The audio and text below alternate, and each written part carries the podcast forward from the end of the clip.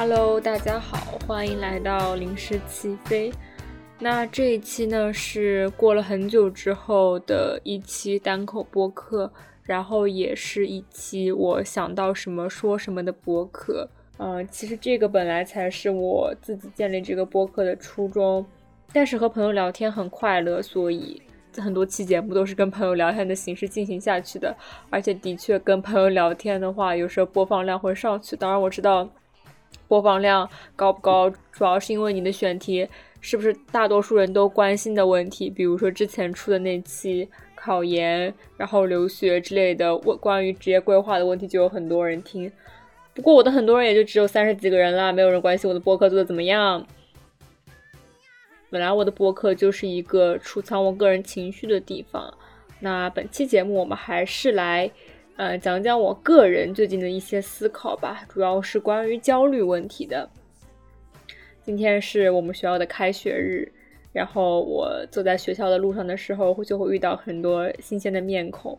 然后这些新鲜的面孔呢，有的长得已经很成熟了，那有的呢一看就是啊刚出茅庐的人。嗯，我感觉我跟他们外表上也没什么太大的差别了，但是我整个人的气质可能会更加的老油条一些。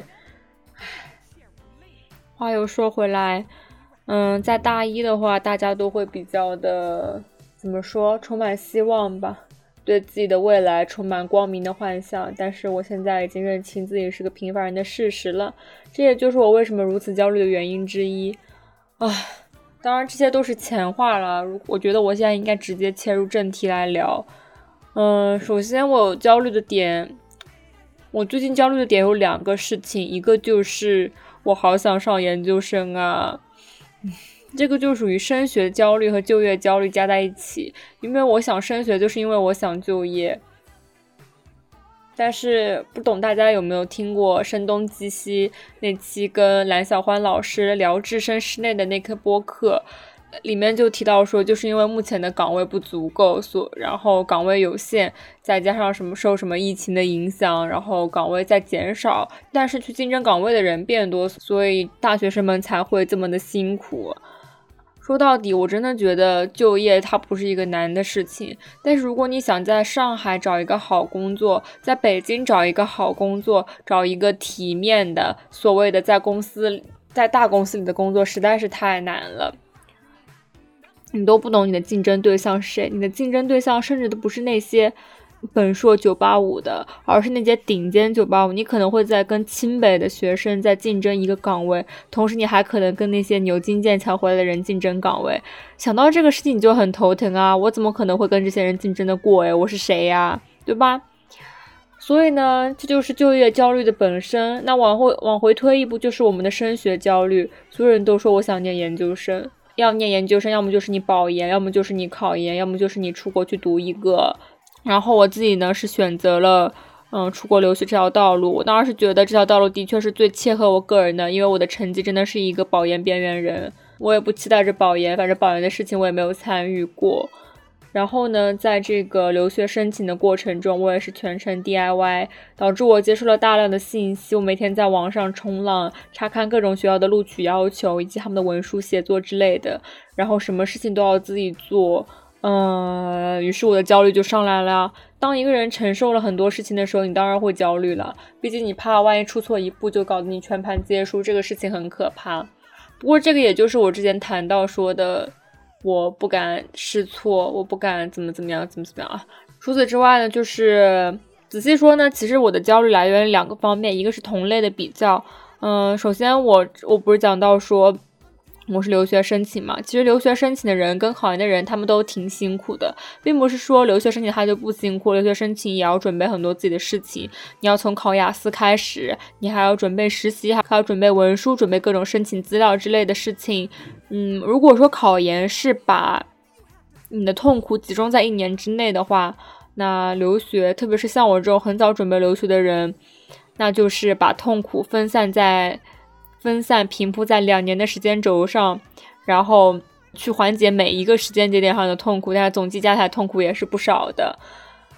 唉，然后我现在的状态属于我的语言成绩也达标了，但是没有那么高。对，这可能就是焦虑来源之一。因为我的语言成绩虽然达标了，但是没有那么高。别人比我高，别人就比我有更强的竞争能力。但是我现在去再考一个语言成绩的话，又来不及了。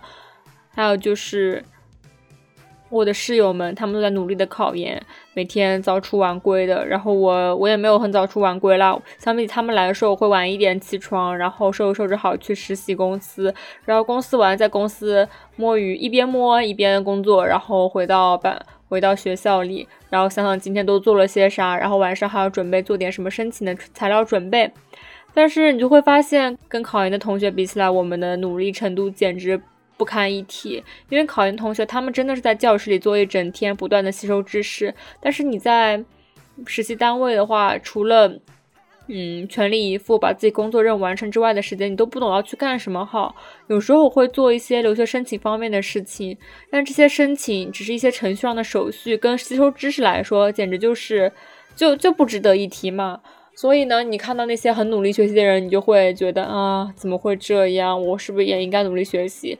但事实上是，你的确已经该学的都学过了，你只不过是在他们睡觉的时候，你自己去考雅思之类的而已。这里又要延伸出一句话了，就是总觉得自己得了红眼病。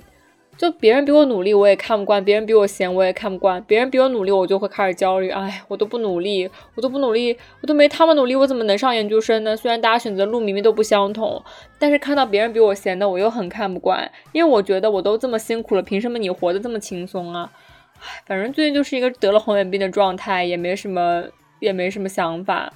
当然，这是同类的比较。这之了之后，其实还有什么纵向的比较？纵向比较是什么？就是比如说，我在一年之前给我自己设定的目标是，我要申请上某某大学，但是这所大学随着竞争者的背景水涨船高，然后之前我的成绩可能稳稳录取，今年我的成绩可能就命悬一线了。但是其实我该做的努力已经做了呀。我今年，比如说我今年哈都没有好好的出去玩过，我一直在实习，一直在实习，一直在读书，一直在读书。但是即使我努做努力已经做了，我不可能说回到高考那年去填一个九八五的志愿，然后改变我现在的身份，或者说我再回到考雅思学习的那几个月，再努力学一把，把雅思冲上七点五，对吧？就。就这是你回到过去是不可能的，你只能直面现在。但是我现在的话，时间理论上是来不及的。我跟其他竞争者相比，的确是竞争条件没有那么优秀。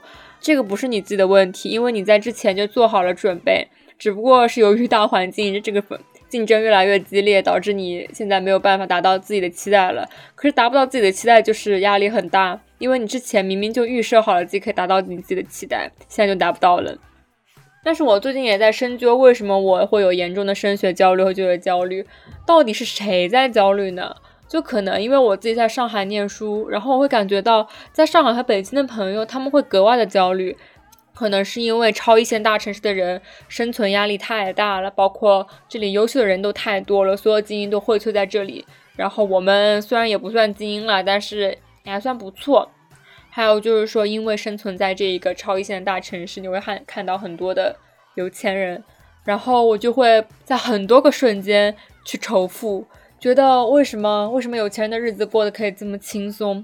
我常在想，如果我对自己要求没有那么高的话，我是不是就可以去读一个相对相对好申请，但是需要花更多钱就能上的学校？而不是现在拘泥于拘泥于我的学费，觉得这个国家太贵了，我去不起，我没办法去那边上学，就会觉得有钱他们会有更多的选择，呃，包括我看到身边很多有钱家的小孩，他们没有他们没有我争气的时候，我就会觉得你到底在干嘛？你能不能争点气呀？我甚至会觉得你们的家长能不能把钱投资在我身上？我肯定会努力的，我肯定会有出息的，拜托。但是没有办法，别人的钱是别人的钱，又不是我的钱，我没办法跟别人说你把钱给我，我努力，我努力工作，然后我把钱在未来的某一天回报给你。我说出来，我相信别人也不相信啊，不是吗？还有一个，最近跟我一个，呃，也有同样焦虑的朋友提到这些事情的时候，我就跟他说。我们不会是反向凤凰男吧？凤凰男大家也知道，可能就是从小县城，然后跟我们一样都是小小镇做题家爬上来，然后在一个大城市里有了自己的一片天地，然后会觉得啊，我多么的了不起，怎么怎么样？那我说的反向凤凰男呢，就是当我努力了这么多，考上了一个还不错的大学。但是会突然发现有很多事情自己完全做不到，因为有些事情是需要你的背景、你的家庭，呃，你原有的资本去为你加持的。但是我现在完全做不到，不仅做不到，我还不愿意接受自己的平凡，我不愿意觉得我的人生都努力到这个地步了，不至于以后就还是归为一个平凡的人吧。但是其实很多人的人生最后就是很平凡的，没有什么没有什么水花，平平安安度过一生。我甚至觉得，现在我是一个。女性主义者，我会为了争取女性的权益而努力。但是我会不会有一天真的趋于了这个男权社会，然后普普通通的结婚生孩子，万一还生下一个男宝，还为这个男宝买房子娶媳妇，这个事情我想想就很麻烦。但是这种可能性居然真实的存在在我的人生里面，想想就好可怕，对不对？不过这个好像离我升学焦虑的话题偏了很多。其实也没有偏很多啦，因为很多女孩子都会觉得，像我们很多人就会觉得完蛋了，考不上研究生，考不上公，就要随便回老家跟某个男的结婚了，不要啊，这样之类的话，的没错，的确是这样子的。我很怕我的人生，我们很怕我们的人生就最后变成了那个样子，因为学历的提升的确很重要，学历的提升能够帮助你在嗯获得某些职业的。进入门槛的时候，还帮你获得更大的视野，获得更多的知识。总感觉今天的节目没有什么逻辑性，不过我觉得关系也不大。反正这就是一个焦虑，就是我真的很想念研究生，但是我真的可能念不上。呃，不过这边岔开来说一句吧，就是考研跟留学之间，前几天做了一个纵向的比较，因为我室友说他要考的学校竞争比是一比二十。然后我去查了一下，我想申请的那所大学，它的竞争比例甚至能达到一比四十八之类的。然后他又露出了很紧张的神色。我就跟我的室友说没有关系啊，因为考研是一件更有风险性的事情，你考不上就是考不上，最多，嗯，最多调剂，然后去了一个稍微没那么好的大学，嗯，考不上之后可能就要二战或者直接去搞找工作。但是留学申请的话，你升不上你心仪的学校，你可能还会去一所比较。嗯，没那么好的大学，那总归来说你就是有书念，反正这两个事情各有优劣吧，我也不好评判。接下来，这当然是一个我的主要焦虑了。然后第二个谈的事情就是我的容貌焦虑，我的容貌焦虑真的是在今年登上了顶峰。特别是我前几天去去准备留学申请材料的时候，我要去拍我的护照。护照这种东西，或者说证件照这种东西，它就是万恶之源，因为你永远不知道自己在自己的证件照能拍的有多丑。就人类他对于自己到底长什么样子这件事情，没有真实的评判。你镜子里长的是一个样子，别人看到你是一个样子，你手机上头里又是一个样子。我那天去拍证件照，我还特地的稍作打扮了一下，然后我的打扮也不是那种全妆，我就是自己涂了粉底液。然后夹了睫毛，然后，然后还干了什么？我不太记得了。反正就做了一些，画了一个很淡很淡的妆，然后在镜子里看也就还好吧。然后我去拍照，结果拍照的时候。那个证件照出来把我吓到了，因为可能在那么大的灯下面，你的脸上的缺点就是会被放大吧。然后我还是我没有打车去出入境管理局，我还是骑车去的。然后其实骑完车之后还走了一段路。你知道上上海这几天的天气虽然说不是那么那么热了，但是你走一段路或者你运动一段时间，还是会觉得有点，还是会觉得有点闷。然后我就出了汗。出了汗之后呢，就感觉自己的脸上黏哒哒的，然后我去拍照，还要摘掉我的眼镜，嗯，然后掀起我的刘海，然后露出我的两只耳朵，感觉就是卸下了所有的伪装，只剩下脸上那层干巴巴的粉底液，然后拍出来的照片就特别的特别的难看，就这种难看已经超脱了我对自己的认知范围。就是如果你去素颜拍照的话，你至少还能看到那种自然的状态，但是。当你化了妆，然后再去拍照，然后还卸下了所有的伪装，你就会发现照片那个人到底是谁呀？我的天呐，怎么长成这样？他都没有那种自然的灵活感在里面。就算是素颜，他嗯，他至少丑的有一种生命力吧。但是化了淡妆，然后去拍照的我，就有一种东施效颦的感觉。我的五官依旧是那个样子，然后。反而那些粉底液在我脸上反而显得更加丑陋了，就搞得我当天的心情特别的难过。我想，原来我在别人眼中就长这个样子吗？这也太太太丑了吧！嗯，虽然我平时也不是一个特别在意自己外外貌的人，但是我就觉得，如果我长这样的话，我感觉难过诶，因为我从小的话也没被别人夸我好看过。嗯，我是一个肿泡炎，然后塌鼻头的人，然后我一出生，我的家人就说：“哎，怎么长这么丑啊？”后来长开了，大家都觉得嗯好一点了，好一点了。然后我在我的社会生活中，因为可能因为我性格还比较开朗吧，也没有人说过说过我的外貌什么事情，所以我觉得外貌这个事情其实它没有那么重要。但是你，但是在这个社会大环境里，在这个社会，他就是喜欢长得好看人的时候。你感你发现自己长得丑，它是一个特别难过的事情，因为它美貌它真的有价值，并不是说美貌一无是处。它美貌一个人，他美貌他的确有价值，他就是欣赏价值啊。而且这种欣赏价值不可是带给别人的。如果这个人他美貌，他有欣赏，他给别人带提供欣赏价值了，那别人就会给予他赞美，这些赞美会内化为这个人更高的情绪价值。而我现在就是因为我长得没那么好看。给我自己带来了一些负面的情绪价值，这让我感到很可悲。当我觉得自己长得没那么好看的时候，然后我就去互联网上搜集一些长得丑怎么办、长得不好看怎么看的帖子。我会发现很多帖子下面就有安慰，说没有关系啊，你以后长开就好了；没有关系啊，你有没有关系啊，你去学化妆就好了。这个这个事情就让我想到，在我小学的时候，我们班上有个女孩子。她有点胖，然后也不是很也个子也不高，然后他很黑，然后就有男孩子说他，然后就有男孩子说他丑，然后就开始嘲笑他。当然那些话都没有传到那些那个女孩子耳朵里。然后我就跟那个男生说，我就跟那个男生说，你为什么要这么说他？他也是可以变好看的呀。我们有没有发现一个问题？就是我们我们最终的归宿点，我们安慰别人，我们说服别人，最终的归宿点就是说，这个人他可以变好看。他拥有变好看的可能性，所以你不要这么说他。但是大家有没有想过，大家有没有想过，长得不好看，他本身就不应该被大家说呢？这个事情大家就不用去说呀。就除非你长得真的已经难看到，除非你长得已经真的难看到，影响到你的社会生活了，就影响到每个人看到你的脸就会觉得害怕了。除了这种程度之外，我们普通人长相。那个廓值在这个区间内稍微有一点美丑，怎么了？我就一定要变得好看去迎合大家吗？我就一定要变得好看去让大家觉得哦，他好看啊，他以后变好看就好，他以后变普通就好，我就不能长得丑了吗？对吧？这个让我又想到一件事情，就是我之前补了几百集《火影忍者》，我就看了那么几百集，然后我特别喜欢里面的那个李洛克。就是这件事情就是很简单，因为《火影忍者》里面你看两个男主角，一个是什么？一个他爸就是什么四代火影，一个就是什么宇智波家族的传人。那们两个本来就是天才，好不好？就你跟我们普通人比有什么大不了的？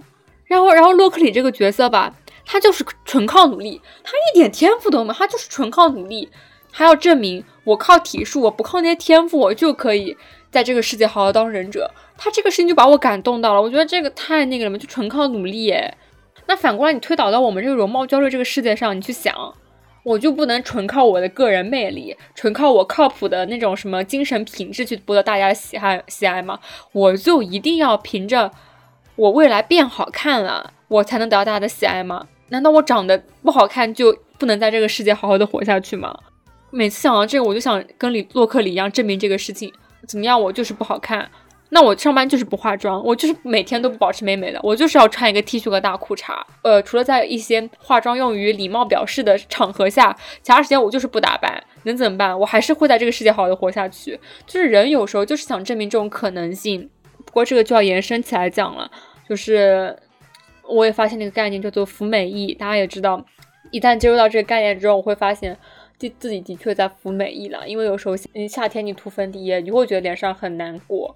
然后你去穿裙子，其实穿裙子它漂亮是漂亮，但是你有没有发现它骑车很不方便，对吧？变漂亮它是一件很辛苦的事情。有些人从变漂亮之间得到了快乐，但是可能我没有感受到那份快乐吧。变漂亮这件事情要付出的东西都太多了，我的人生已经够苦，那我还要花那么多力气去变漂亮，呃，这个事情让我觉得太头疼了，对吧？当然，我觉得追求美是可以的，追求美当然可以了。但是我现在目前有比追求美更重要的事情去做，比如说我要提升我的知识，我要增加我的履历，这事情这些事情都比这些事情都比追求美更重要啊，更重要呀，所以我就不去追求美。有时候我妈妈经常会跟我说：“你怎么不打扮一下？你怎么就不弄弄好看？”但是就是我觉得他这件事情没有意义，因为我要去做比追求美更重要的事情了。等到美貌它会比其他事物的优先级更靠前的时候，我想我才会去追求美貌吧。总之，我觉得容貌焦虑这个事情错的不是瓦达西，是 Konosei 就就大家懂吧？就这个事情不应该由我们去改变，只要我们长得不是那种让人害怕的样子，我觉得就没有理由去一定要追求美。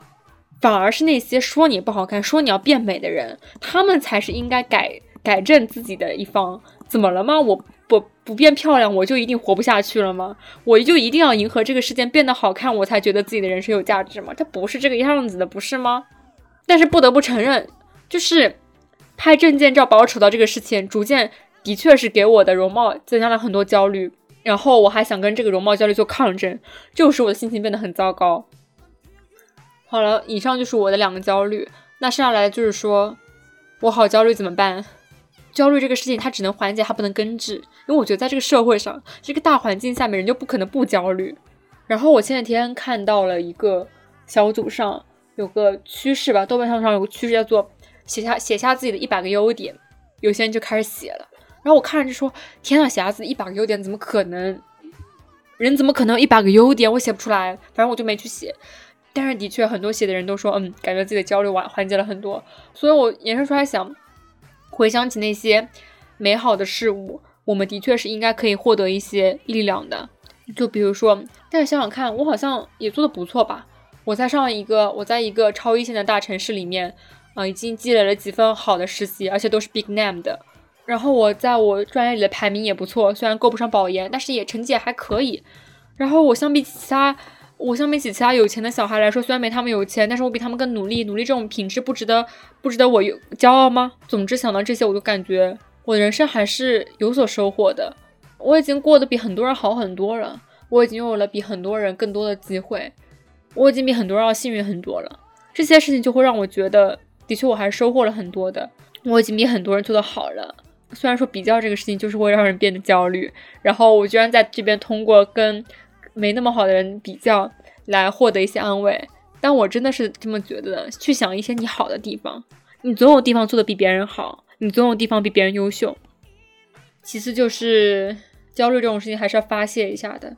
人的发泄途径有很多种，要么你找一个无人的角落，要么你跟朋友打一些电话，要么就像我一样，每一天到晚对着这个对着我的 Audition 这个软件一一方输出，嗯。的确，你当你说出这些话的时候，你就会觉得，呃，我的焦虑是缓解了一点的。就是有情绪肯定要发泄了，但是要前提要在不碍着别人的情况下去发泄。你发泄完，你会觉得心中的郁结也就会那么缓解一些。不过本期节目我说的其实也不是这些东西，我想要说的就是，焦虑怎么了？我就不能焦虑了吗？你又不能感同身受我的焦虑？然后我一说焦虑，别人就说：“哎呀，不要焦虑，没什么可以焦虑。”但是我的焦虑你完全不知道我为什么而焦虑啊！你不懂我为了实现自己的目标，心中有多少的负担要去承受。然后焦虑这个事情，我觉得就直面就好了，我们硬碰硬啊。因为其实焦虑背后，大家藏的是一个什么呢？焦虑背后藏的，我觉得是我们极度想要、渴望变好的勇气。这种态度难道不珍贵吗？我想要在这个我认为已经。有些腐烂的世界里，好好的活出自己的态度。我想要尽量的将自己的人生变得稍微精彩一点。我想要让我平凡的人生稍微有那么一点点光彩。这些事情难道不可贵吗？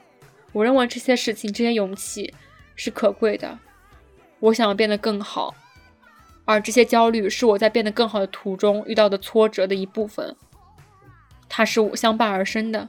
可能当我以后实现了一些目标之后，这些焦虑。